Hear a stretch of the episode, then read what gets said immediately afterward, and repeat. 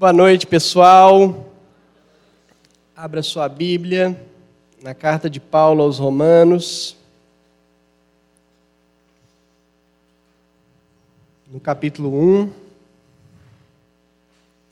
Como eu falei de manhã, confesso que eu estava com saudade de fazer uma série expositiva, sequencial das Escrituras. Né, já tinha um, uns três meses de intervalo, não foi? Que nós tivemos? Uns três meses de intervalo que nós tivemos. Né? E o que eu mais gosto e acho mais interessante e desafiador é que a própria Bíblia é que determina o que a gente vai falar. Então a gente pode até pensar assim, imaginar que é o próprio Deus quem está conduzindo de uma forma bem explícita. Claro que as pregações que a gente faz, Deus está orientando, é óbvio. Mas aqui é de uma forma bem explícita. E aí, às vezes, você cai em alguns textos que são polêmicos, complicados, né? É o caso hoje, né? Então, assim, fui sorteado, né? Então, vamos ler Romanos capítulo 1, a partir do verso 18. Portanto, a ira de Deus é revelada dos céus contra toda impiedade e injustiça dos homens, que suprimem a verdade pela injustiça. Pois o que de Deus se pôde conhecer é manifesto entre eles, porque Deus lhes manifestou. Pois desde a criação do mundo, os atributos invisíveis de Deus, seu eterno poder e sua natureza divina, têm sido vistos claramente, sendo compreendidos por meio das coisas criadas, de forma que tais homens são indesculpáveis. Porque, tendo conhecido a Deus, não o glorificaram como Deus, nem lhe renderam graças. Mas os seus pensamentos tornaram-se fúteis e o coração insensato deles obscureceu-se. Dizendo-se sábios, tornaram-se loucos e trocaram a glória do Deus imortal por imagens feitas segundo a semelhança do homem mortal, bem como de pássaros, quadrúpedes e répteis. Por isso Deus os entregou à impureza sexual, segundo os desejos pecaminosos do seu coração, para a degradação do seu corpo entre si. Trocaram a verdade de Deus pela mentira e adoraram e serviram as coisas e seres criados em lugar do Criador, que é bendito para sempre. Amém. Por causa disso, Deus os entregou a paixões vergonhosas. Até suas mulheres trocaram suas relações sexuais naturais por outras, contrárias à natureza. Da mesma forma, os homens também abandonaram as relações naturais com as mulheres e se inflamaram de paixão uns pelos outros começaram a cometer atos indecentes, homens com homens, e receberam em si mesmos o castigo merecido pela sua perversão. Além do mais, visto que desprezaram o conhecimento de Deus, ele os entregou a uma disposição mental reprovável para praticarem o que não deviam. Tornaram-se cheios de toda sorte de injustiça, maldade, ganância e depravação Estão cheios de inveja, homicídio, rivalidades, engano e malícia. São bisbilhoteiros, caluniadores, inimigos de Deus, insolentes, arrogantes e presunçosos. Inventam maneiras de praticar o mal, desobedecem seus pais, são insensatos, desleais, sem amor pela família, implacáveis. Embora conheçam o justo decreto de Deus, de que as pessoas que praticam tais coisas merecem a morte, não somente continuam a praticá-las, mas também aprovam aqueles que as praticam. Pai Celeste, mais uma vez nos colocamos diante da tua palavra e pedimos graça nessa noite. Pedimos, ó Deus, o poder do teu Espírito atuando aqui nas nossas vidas, para que nós possamos, ó Deus, sermos atingidos pela tua palavra. Que essa palavra, ó Deus, venha confrontar as nossas vidas de maneira poderosa e transformadora. Peço, ó Deus, que o Senhor faça do nosso coração uma terra fértil e preparada para receber a boa semente da tua palavra e que essa semente frutifique nas nossas vidas, transformando-nos cada vez mais na imagem de Jesus Cristo. E é no nome dele que nós pedimos isso. Amém.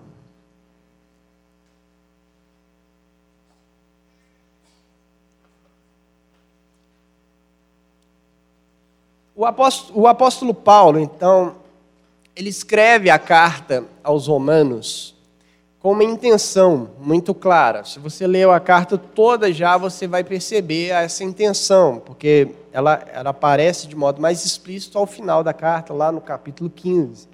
Ele fala para aqueles irmãos ali que estavam em Roma, né, que era uma igreja em que ele, Paulo, não tinha fundado, né? não foi ele que fundou, essa igreja ela surgiu muito provavelmente é, a partir do momento em que as pessoas, né, os judeus, vinham de várias partes e se reuniam em Jerusalém ali na época do Pentecostes. Né? Então, nessa época ali, 3 mil pessoas se convertem e depois elas retornam para suas terras. Provavelmente, essa igreja foi fundada por pessoas que fizeram essa migração. Né? E então, como ele não é, fundou a igreja, ele está se apresentando a ela. Ele tinha intenção não simplesmente de é, conhecê-los, né, como ele deixa claro aqui no primeiro capítulo, mas também é uma intenção de que eles o ajudasse a chegar no seu alvo evangelístico. A ambição de Paulo, a ambição evangelística de Paulo era chegar até Espanha. Então era para lá da Itália, né? para lá da onde a igreja estava localizada. E para isso ele ia precisar do apoio dessa igreja. Como Paulo era bastante conhecido, é, boatos surgiram na época a respeito dele. Né? Paulo estava, a, a, tinha opositores, né? Paulo tinha opositores, e esses opositores estavam é, espalhando falácias a respeito, estavam espalhando mentiras e boatos a respeito de Paulo, do seu conteúdo, do que ele pregava, de quem ele era. E é por isso que ele escreve essa carta. Ele está apresentando para essa igreja que não o conhecia pessoalmente, quem ele era, mas não simplesmente, ah, eu sou Paulo, eu sou assim. Eu... Não. Ele se apresenta ao apresentar o seu evangelho.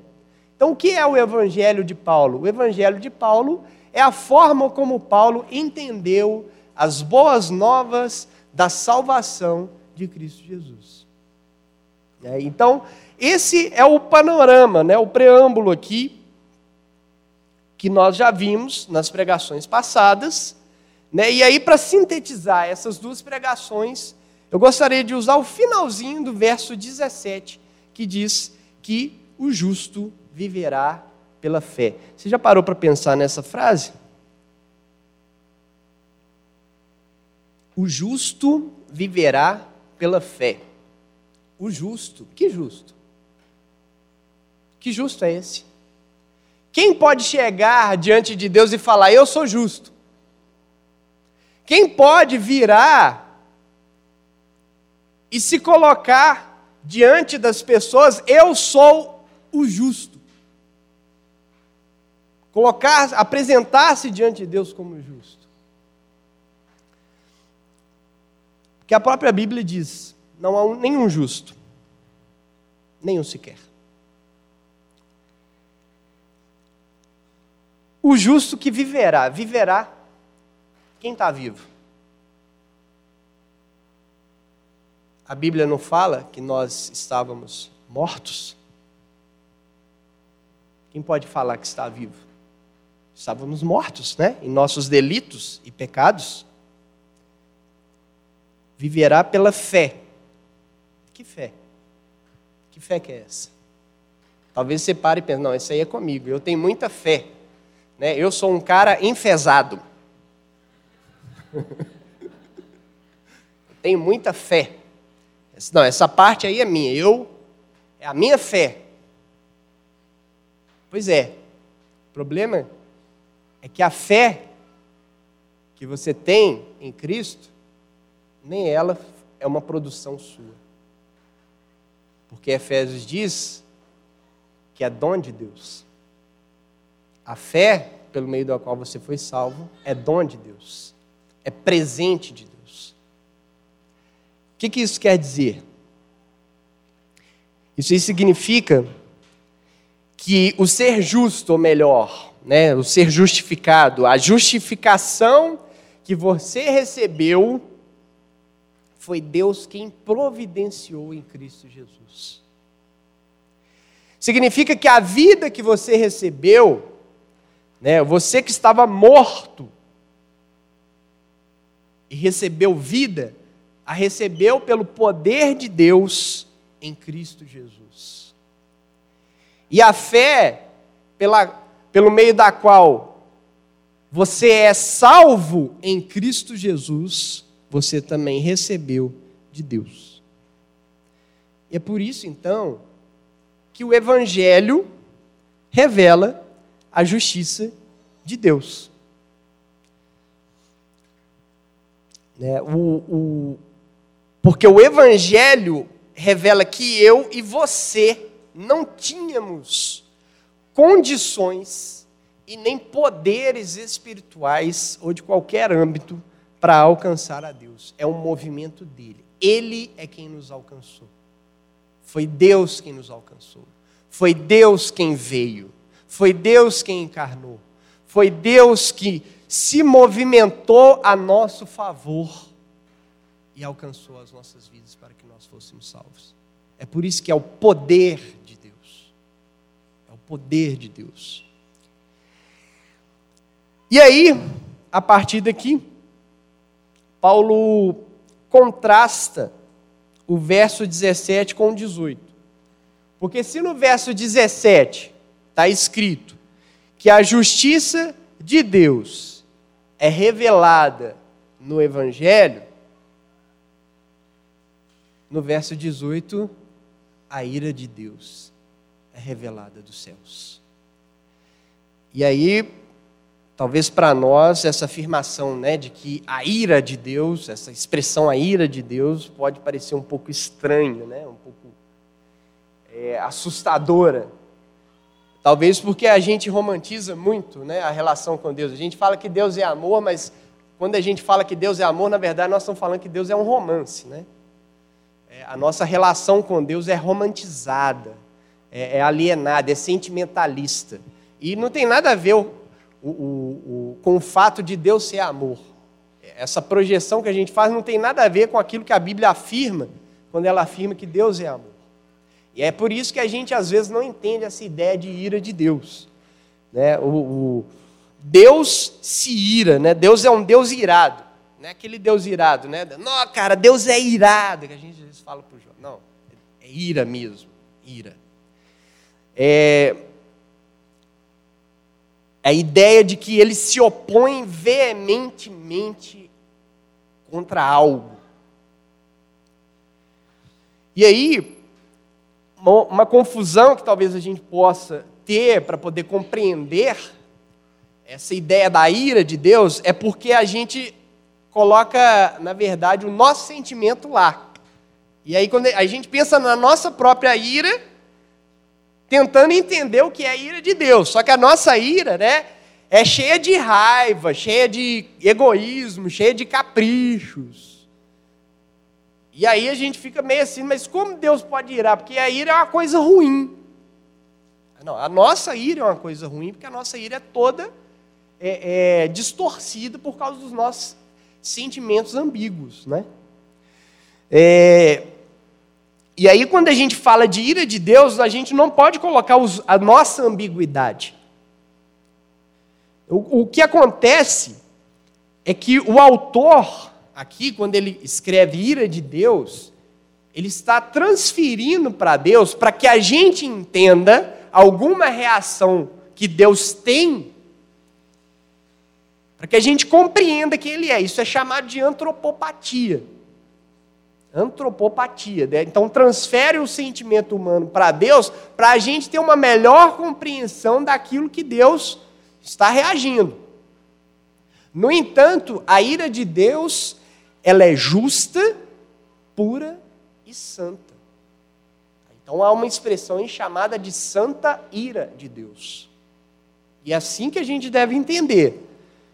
Né? Então, é uma figura. É uma figura para a gente compreender essa reação de Deus. Não tem nele as nossas deficiências sentimentais, não. Agora, tem uma outra ideia aí que essa é um pouco mais infantil. Mas alguns ainda acreditam, né? Que a ira de Deus é você achar que um raio vai cair na sua cabeça. Então, tu está lá na sua infância, sua avó, seu pai, né? Você está lá pintando e bordando, e de repente você ouve um trovão. Aí ela tá vendo? Deus está irado. Fica quietinho, fica bonzinho, viu? Não, a ira de Deus não tem a ver com esse raio caindo na sua cabeça. É uma. A ira de Deus é a justa oposição de Deus contra o pecado. Deus, de maneira justa, está se opondo contra o pecado. Isso é a ira de Deus. Né? Ou então, como o próprio versículo aí explica, né? É a ira de Deus é uma oposição contra toda injustiça e impiedade dos homens. Deus se ira contra os homens que praticam a injustiça e a impiedade. E aí fala na sequência que esses homens suprimem a verdade pela injustiça. A expressão no grego, suprimir, é uma expressão forte.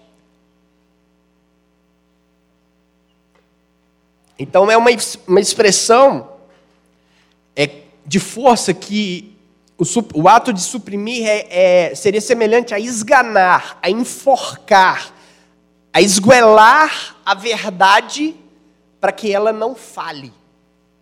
Você está esganando. A ideia de suprimir é essa. Está esganando a verdade para que ela não fale. É. Qual verdade?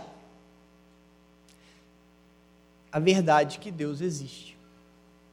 Então a ira de Deus, ela se manifesta contra os homens que querem viver a vida do seu próprio jeito egoísta e mesquinho, em detrimento dessa verdade de que Deus existe. Pensa bem, se Deus existe,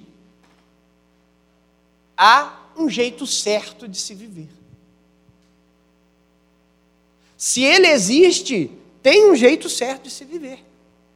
Se Deus não existe, a moral é relativa, a ética é relativa,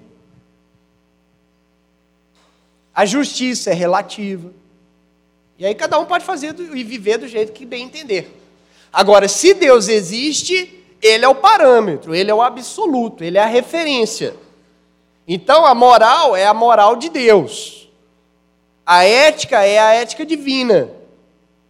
A justiça é a justiça de Deus.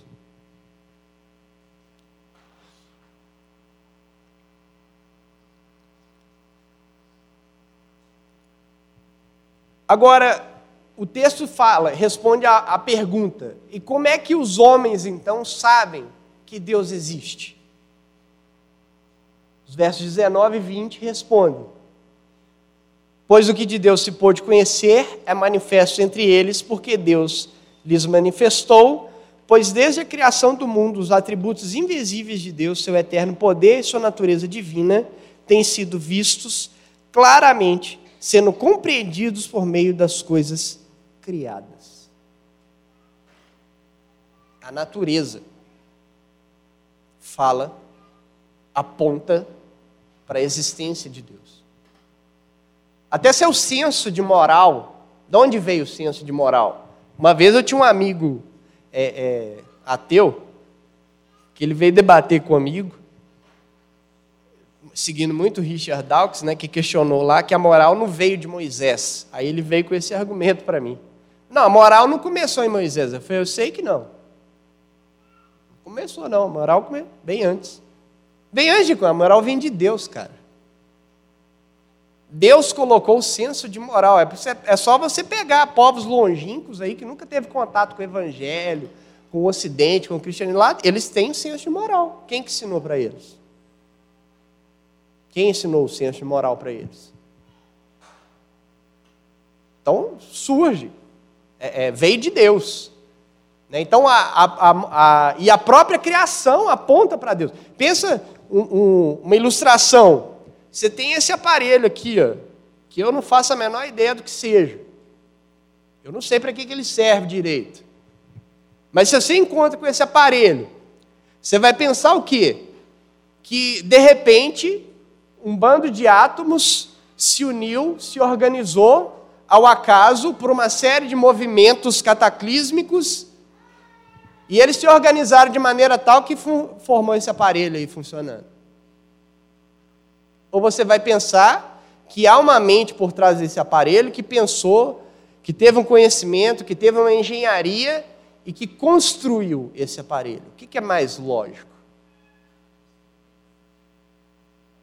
Você vai pensar que alguém construiu.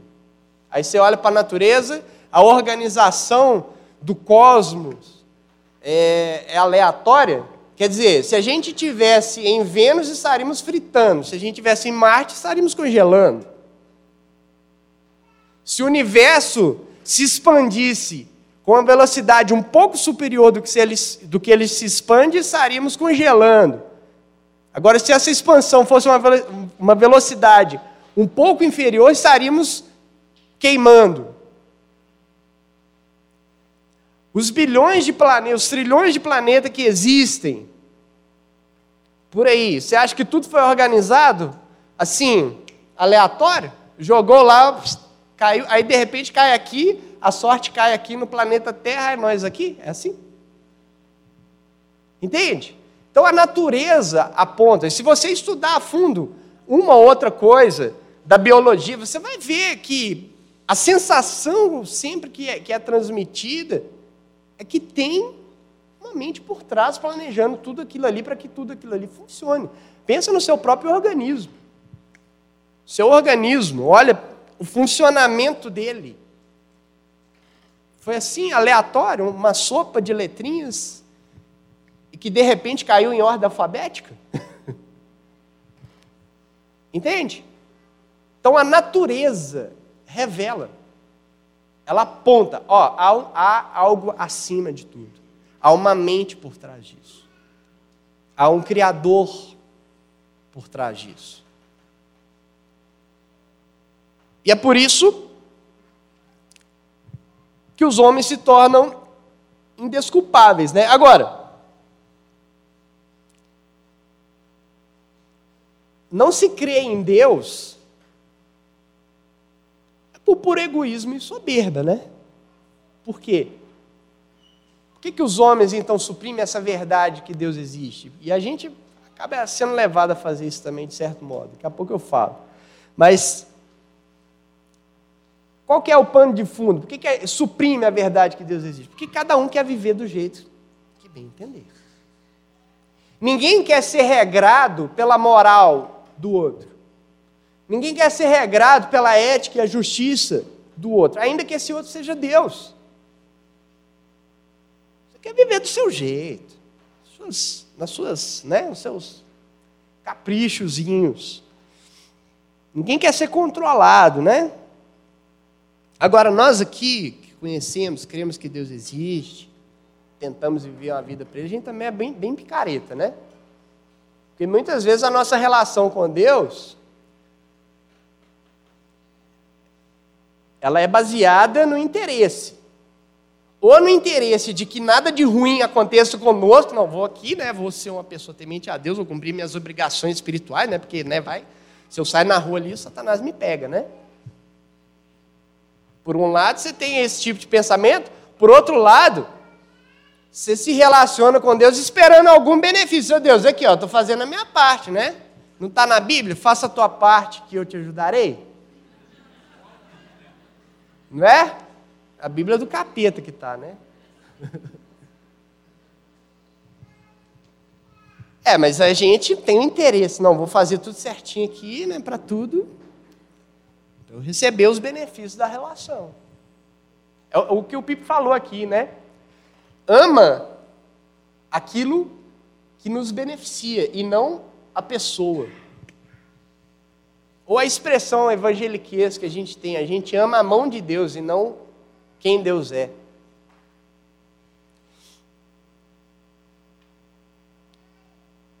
Né? Então, se a criação revela que há um Criador, não existe desculpa para a gente viver do nosso próprio jeito. É o texto completo aí no final do verso 20. Né? Tais homens se tornaram indesculpáveis. E o fato de conhecer a Deus, então, deveria gerar em nós uma resposta. Uma resposta é necessária. E essa resposta tem que ser gerada nos nossos corações todos os dias. Qual resposta? Louvor e gratidão. Nós deveríamos ser fascinados por Deus. Deveríamos ser fascinados né, ou a expressão brasileira que a gente usa, né, que alguns criticam, às vezes, porque ela é sentimentalista, né? Nós deveríamos ser apaixonados por Deus. Mas, essa, mas não é aquela paixão alienada. É que a nossa devoção a Deus deveria ser inteira na nossa vida. Já parou que a, a sua devoção ela é uma coisa meio particionada. Geralmente você está aqui no culto, aí está em devoção. Você vai fazer sua oração, ler sua Bíblia, você está em devoção. O resto você esquece que Deus existe. É, é, é só comigo ou com vocês acontece também? Porque nós somos levados a isso. Deus não está inteiro na nossa vida, nas coisas que a gente faz. Né? Então, tudo que a gente faz tem que ter por motivação essa resposta, louvor e gratidão. Então, tudo que você faz na igreja, por exemplo, ou tudo que você faz, seus exercícios espirituais, sua devocional, o serviço que você faz aqui na igreja, mas não só isso, em todos os âmbitos da sua vida, o seu trabalho, seu momento de lazer, seu momento de descanso, tudo isso deveria ser uma resposta de louvor e gratidão a Deus. Deus deveria estar em tudo, participando de tudo.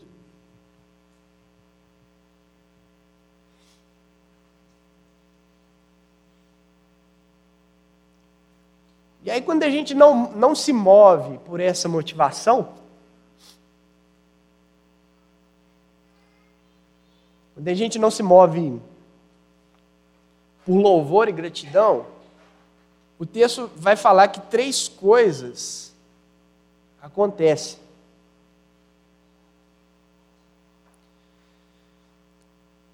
Fala que a mente se corrompe, né? Olha só, porque tendo conhecido a Deus, não glorificaram como Deus e nem lhe deram graças. Essa deveria ser a resposta, né? Mas os seus pensamentos se tornaram fúteis inútil. A mente é corrompida e os pensamentos divagam, não tem, não tem relação, não tem proveito, por quê? Porque não estão orientados para Deus. Agora, me entenda uma coisa, estou falando que você tem que pensar em Deus 24 horas por, por dia, como se fosse uma coisa mecanizada, não. Estou falando de vida. De Deus participar, de você estar tá ali, se alegrar e. Isso aqui é de Deus. Deus está aqui. Deus me deu isso. Deus está presente. Falando de reconhecimento, Deus, acordei hoje, graças ao Senhor.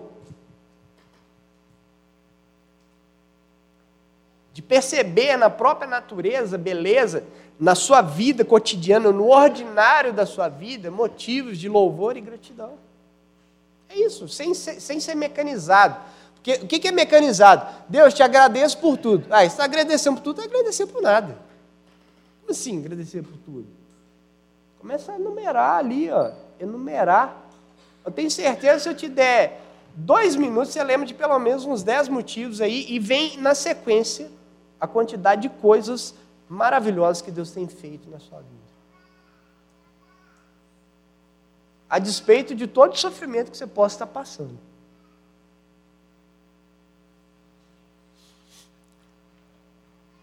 Então a mente se, se corrompe. E os sentimentos se tornam obscuros, né? Lá, o coração insensato deles obscureceu. Os sentimentos se desordenam. Perdem a orientação. E aí as ações se tornam incoerentes. Né? No verso é, 22, dizendo: Se sábios, tornaram-se loucos. Incoerentes com o quê? Com a verdade de que Deus existe. Porque se você está esganando a verdade, você vai viver, de, vai viver de outra forma, de forma incoerente. Com, que, com essa realidade de que Deus existe e de que Ele está presente. Só para você entender melhor, eu sei que está um pouco abstrato, se você passar um dia inteiro amarrado comigo aqui, ó, a gente põe uma algema aqui, a gente passa o dia inteiro amarrado. Vai ser o dia que você mais que você menos vai pecar na sua vida. Não é? E eu também, né? Claro. Talvez mais eu do que você. Por quê? Porque a gente né, não vai querer fazer feio para os outros. Mostrar para os outros né, que a gente é um pecador inveterado. Então, aí vai viver suave, pianinho. É igual família. Tá ali os marido e esposa quebrando pau, filho fazendo pirraça, pai brigando com o filho, aí fala, ó, a visita está chegando. Aí todo mundo quieto faz aquela. Todo mundo ali.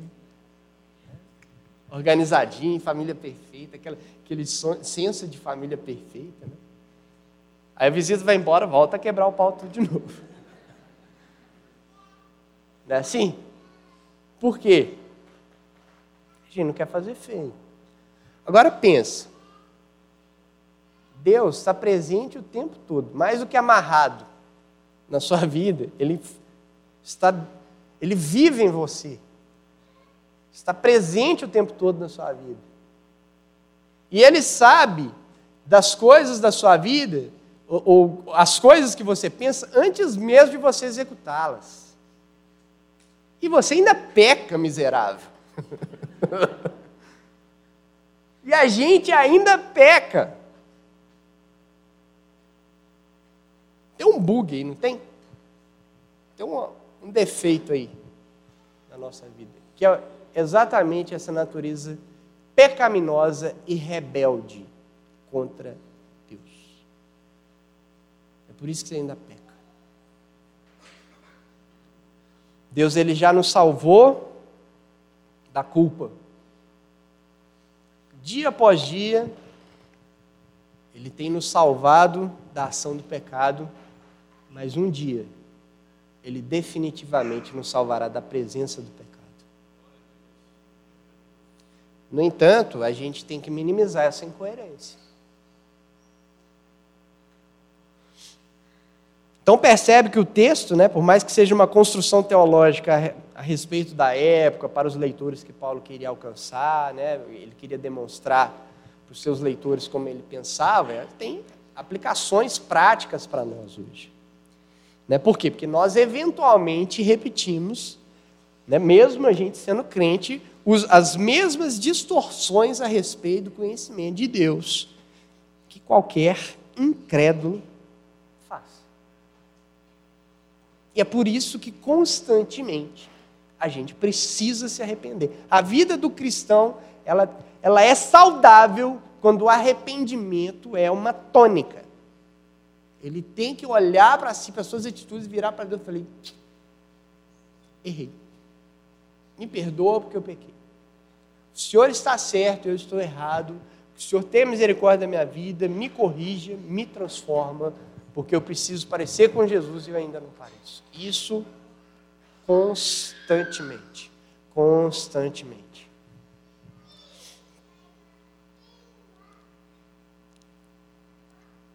Né? Porque depois dessa série de situações aí que eu apresentei para vocês, o que vem?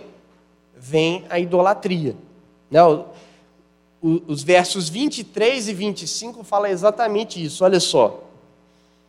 Trocaram a glória do Deus imortal por imagens feitas segundo a semelhança do homem mortal, bem como de pássaros, quadrúpedes e répteis. Trocaram a verdade de Deus pela mentira e adoraram e serviram as coisas e seres criados em lugar do Criador, que é bendito para sempre. Amém. Todo pecado que você comete há um fundo de idolatria. Você não pode pensar que idolatria é um pecado à parte. Em todo pecado que existe, que você comete, tem um fundo de idolatria. Por quê? Porque, por exemplo, simplesmente é você colocar a sua vontade acima daquilo que Deus estabeleceu. Então, aí já é um ídolo. Só aí. Então, idolatria é uma coisa ampla, espalhada.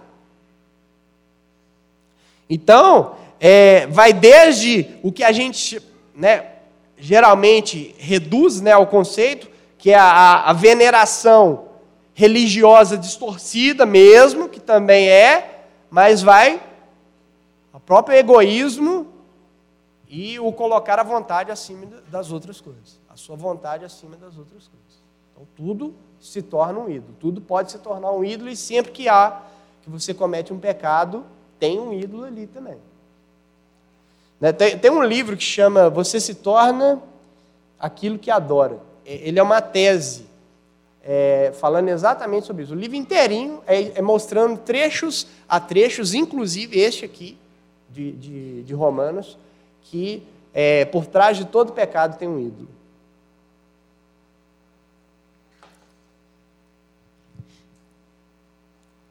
Né? E aí, após a idolatria, vem então uma série de pecados que passam a se manifestar. Percebe o seguinte: todas essas, até aqui, o que eu falei está tudo muito interno, tudo muito aqui dentro ainda. O ídolo e tal, né, a vontade, a corrupção, está tudo aqui dentro. Aí agora esse negócio vem para fora.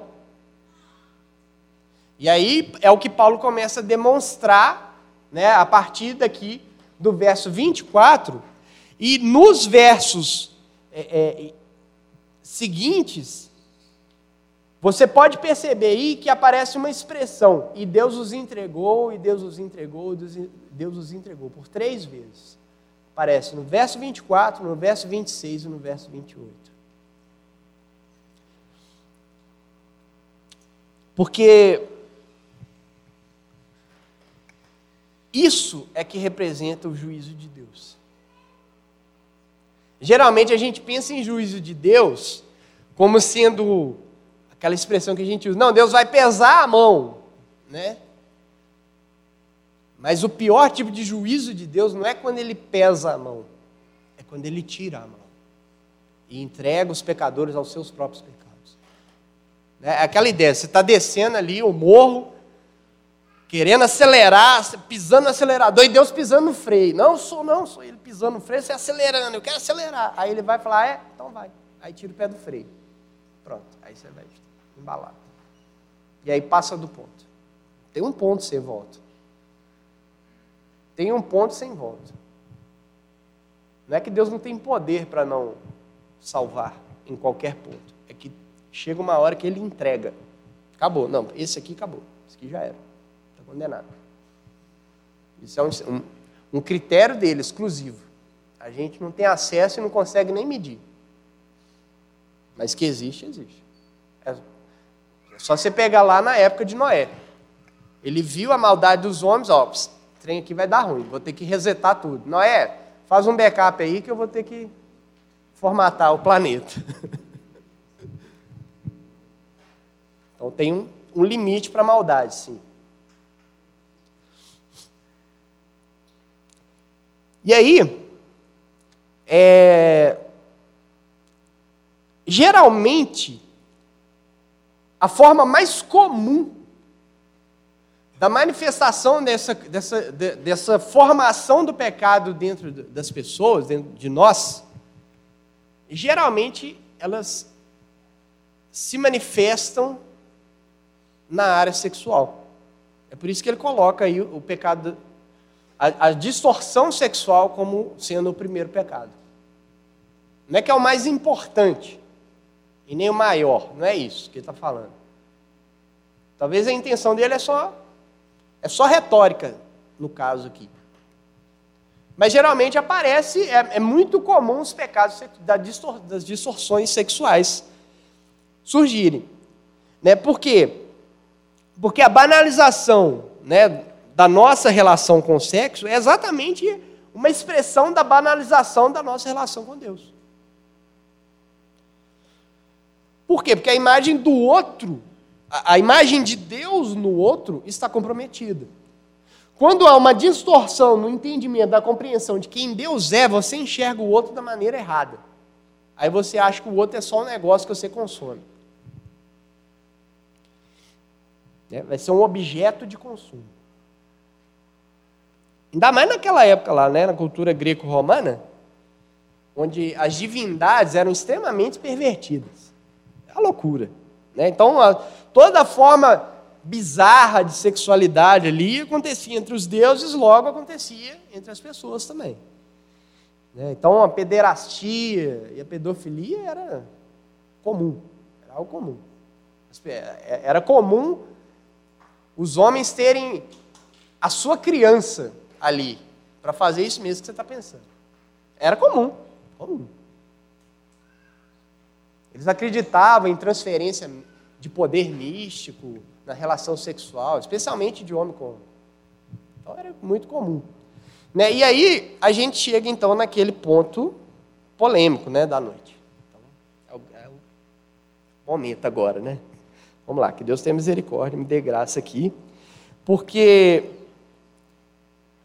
nos versos 26, né, que é o segundo, e Deus os entregou, 26 e 27, o apóstolo Paulo claramente fala das práticas homossexuais. Né? Que assim como as demais distorções, eles são resultado, é, uma, é um resultado do afastamento de Deus, né? e está incluído aqui, então, esse tipo de prática. E aí agora a gente precisa então abrir um parênteses explicativo por causa do momento hoje que a gente vive. É nosso momento aqui de história a gente vive. Então, tem algumas considerações que nós precisamos refletir e levar em conta. Primeira coisa, nós, enquanto cristãos, precisamos afirmar que não odiamos ninguém. A gente afirma isso com a vida, né? João diz que quem odeia não conhece a Deus. Então, se a gente afirma que conhece a Deus, nós não podemos e não devemos odiar ninguém. Ninguém. Segundo ponto. Qualquer pessoa à nossa volta tem o direito de viver como bem entender. Tem o direito de viver como bem entender. No entanto, nós devemos discordar biblicamente das práticas de qualquer pessoa. Por exemplo, um cara que adultera, uma mulher que adultera, do namorado que vai para a cama com a namorada, e de todo aquele que tem relações homossexuais também. Nosso parâmetro é a Bíblia. Agora, um outro ponto. Você precisa entender. Ser gay não é pecado. A gente precisa fazer uma distinção muito clara entre a tentação e o ato.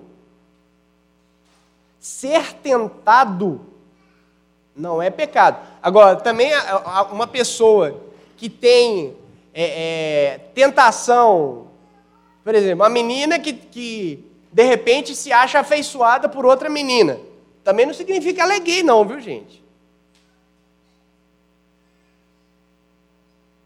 Então, tem que estar atento a isso aí. E ser tentado nisso não é o pecado em si. O pecado é o ato. Isso é que é pecado. Isso que é condenável. Da mesma forma, a pessoa está sendo tentada a adulterar e não adultera. Está sendo tentada a ir para a cama com a namorada e não vai. Não é isso que é, é o ato. O ato é que é o pecado. Agora, um outro ponto. Ser gay não é identidade.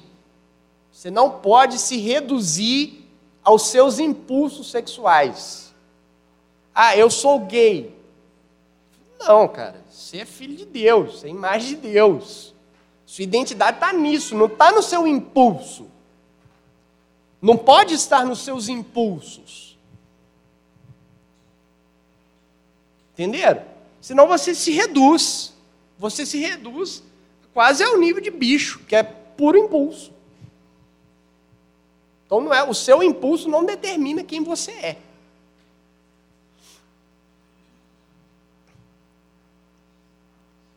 Agora uma mais uma observação, essa aí mais pesada. Todas as formas de deturpação da sexualidade é sinal de juízo divino. Então vamos lá. Pensa, por exemplo, sendo bem simplista, bem reducionista. Se todo mundo virar gay, a raça humana acaba. Estou sendo simplista porque tem ciência, tem outros métodos aí de, de concepção e tal, que não precisa da relação sexual. Mas tirando isso fora, ao natural, a humanidade acaba. Da mesma forma também que pais adúlteros vão criar nos seus filhos a imagem do que eu te amo para sempre e você fiel até a morte não existe. E isso corrompe a sociedade. Da mesma forma,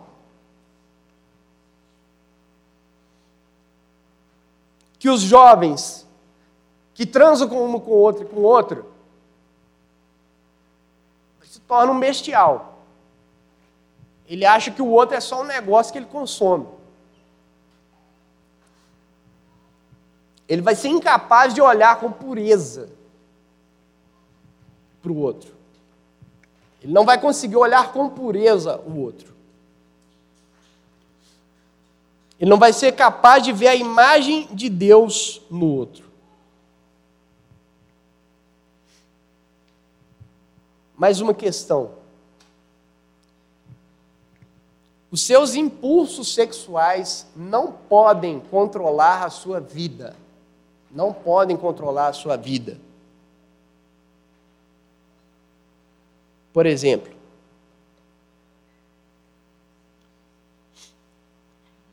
Ah, eu sou gay e eu quero ser cristão.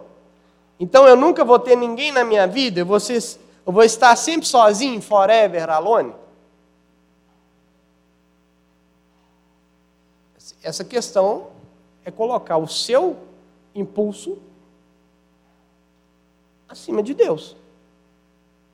Você ama mais o quê? O seu impulso, a sua autossatisfação a Deus? O seu desejo de ter alguém ou a Deus?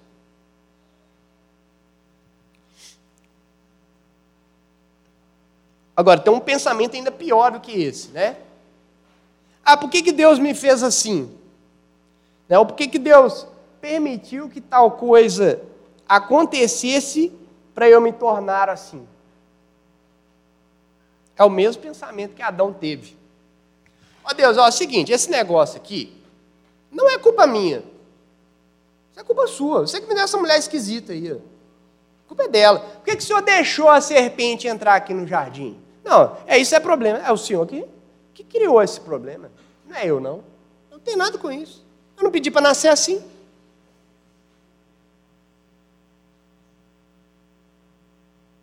Percebe que é um pensamento completamente rebelde? E todos nós temos esse pensamento diante de nós. Todos nós, não se engane. Não se engane. Todo mundo aqui tem esse pensamento rebelde dentro de si. Basta o cerco apertar. Você vai olhar para o céu, por Deus. Eu estava fazendo tudo certo. Deus, minha vida estava toda direita, você deixou esse trem aqui acontecer comigo? Não é assim que a gente faz? Você não joga para ele a resposta? Você não pode sofrer, você não pode quebrar uma unha. Você pode, mas logo essa unha era a unha que eu mais gostava.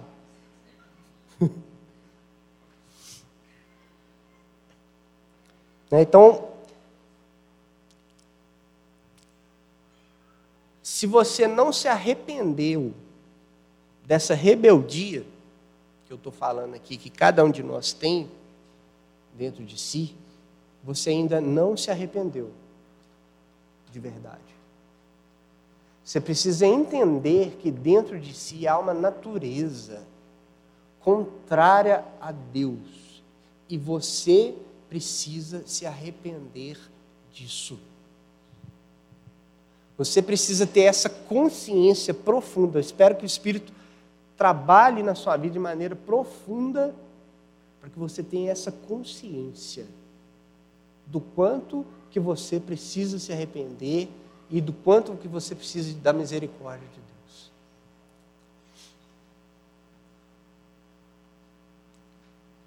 Porque, no final das contas, né?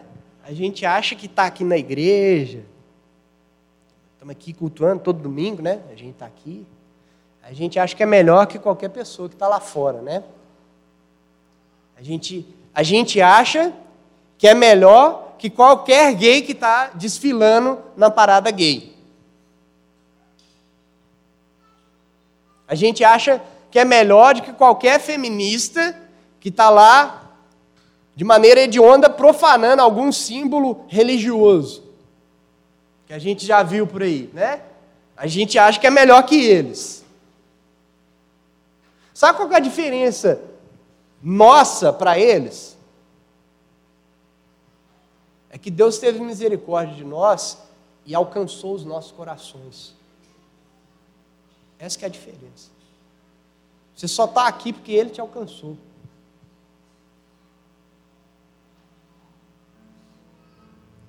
Porque se. E Ele nos alcançou,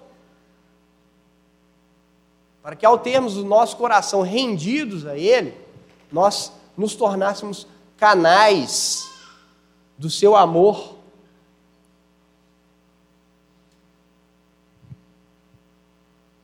Para com os perdidos. Qualquer perdido que seja.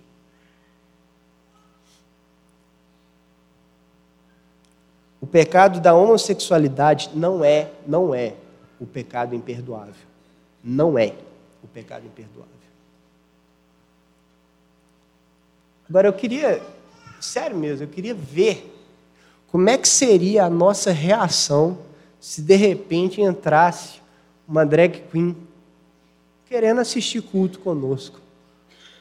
Ou um travesti. Querer tá, de repente ele está ali afogado em problemas, viu, ah, aqui é uma igreja, vou entrar lá e quer entrar aqui simplesmente levantar suas mãos do nosso lado, e ele vai e senta do seu lado aí no banco. Eu queria ver sua reação. Porque a gente olha torto, né? A gente é bem preconceituoso.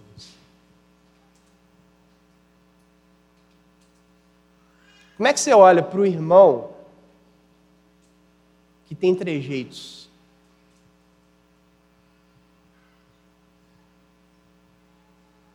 Tem irmão aqui na igreja que já foi preterido de uma ou outra atividade, porque tem trejeitos. Sabia disso?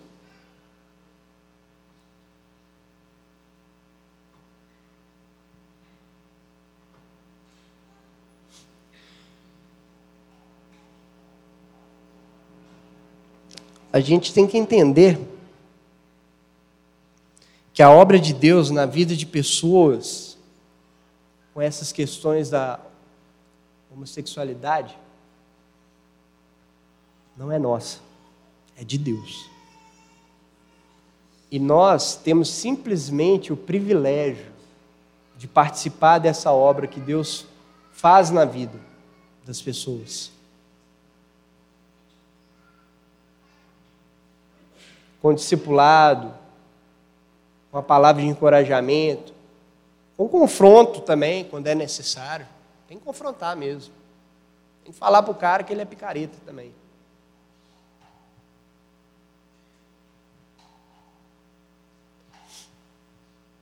Mas nosso parâmetro de discipulado é as Escrituras, é a Bíblia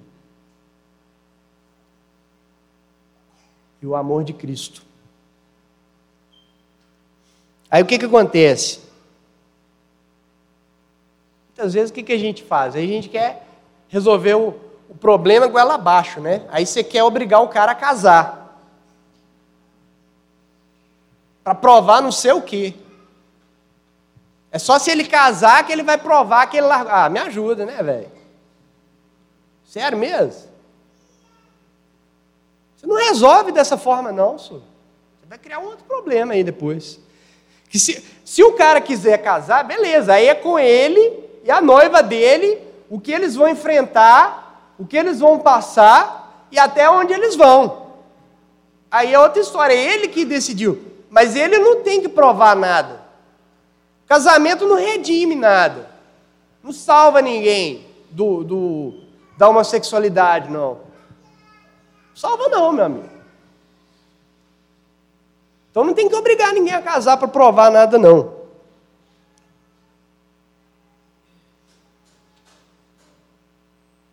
Essa questão só se resolve de uma forma.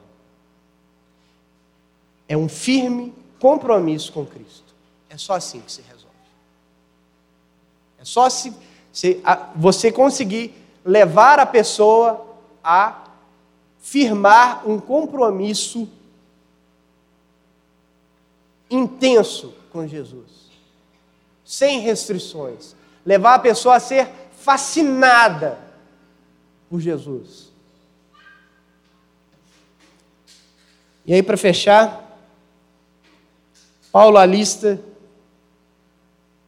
se não é a maior, é uma das maiores listas de pecados.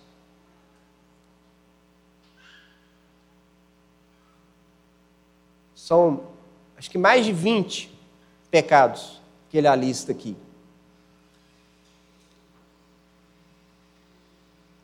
E possivelmente, possivelmente, provavelmente, em algum desses pecados aqui, eu e você estamos nele. eu e você cometemos. E como essa lista é uma lista conclusiva, que Paulo está fal falando, não é que os pecados sexuais são maiores, não, ou mais escandalosos, é que está todo mundo no mesmo balaio, está todo mundo no mesmo barco, e o barco está afundando. Essa é a conclusão dele.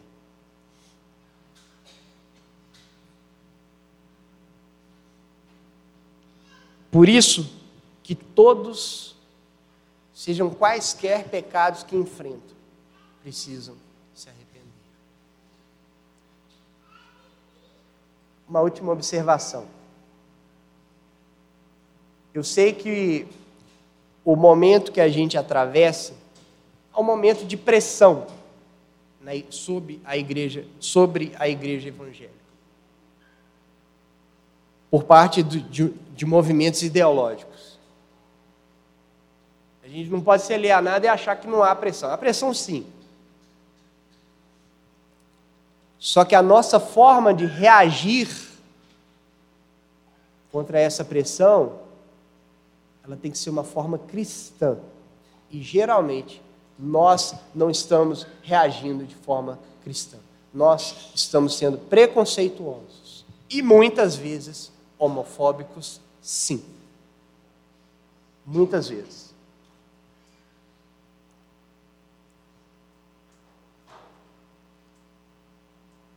Nós desprezamos os pecadores. Mas esses pecadores precisam ver o amor de Deus fluir através de nós para tocar a, vida deles para que eles se arrependam, como um dia aconteceu conosco. Um dia eu e você éramos pecadores, zombávamos dos crentes. Alguns aqui até jogavam papelinho, pedra, qualquer coisa, jogava, zombava, debochava. E nós somos alcançados. É por isso que nós precisamos nos arrepender. E nada melhor que a ceia para esse momento de arrependimento. Devemos nos arrepender porque confessamos a Deus com os lábios, mas as, as nossas atitudes o negam tantas vezes.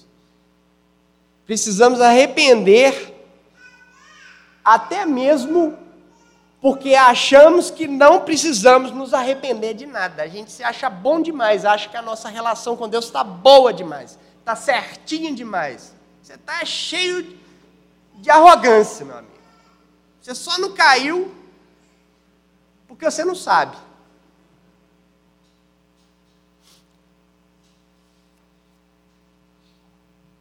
E nós devemos arrepender sim, porque somos preconceituosos,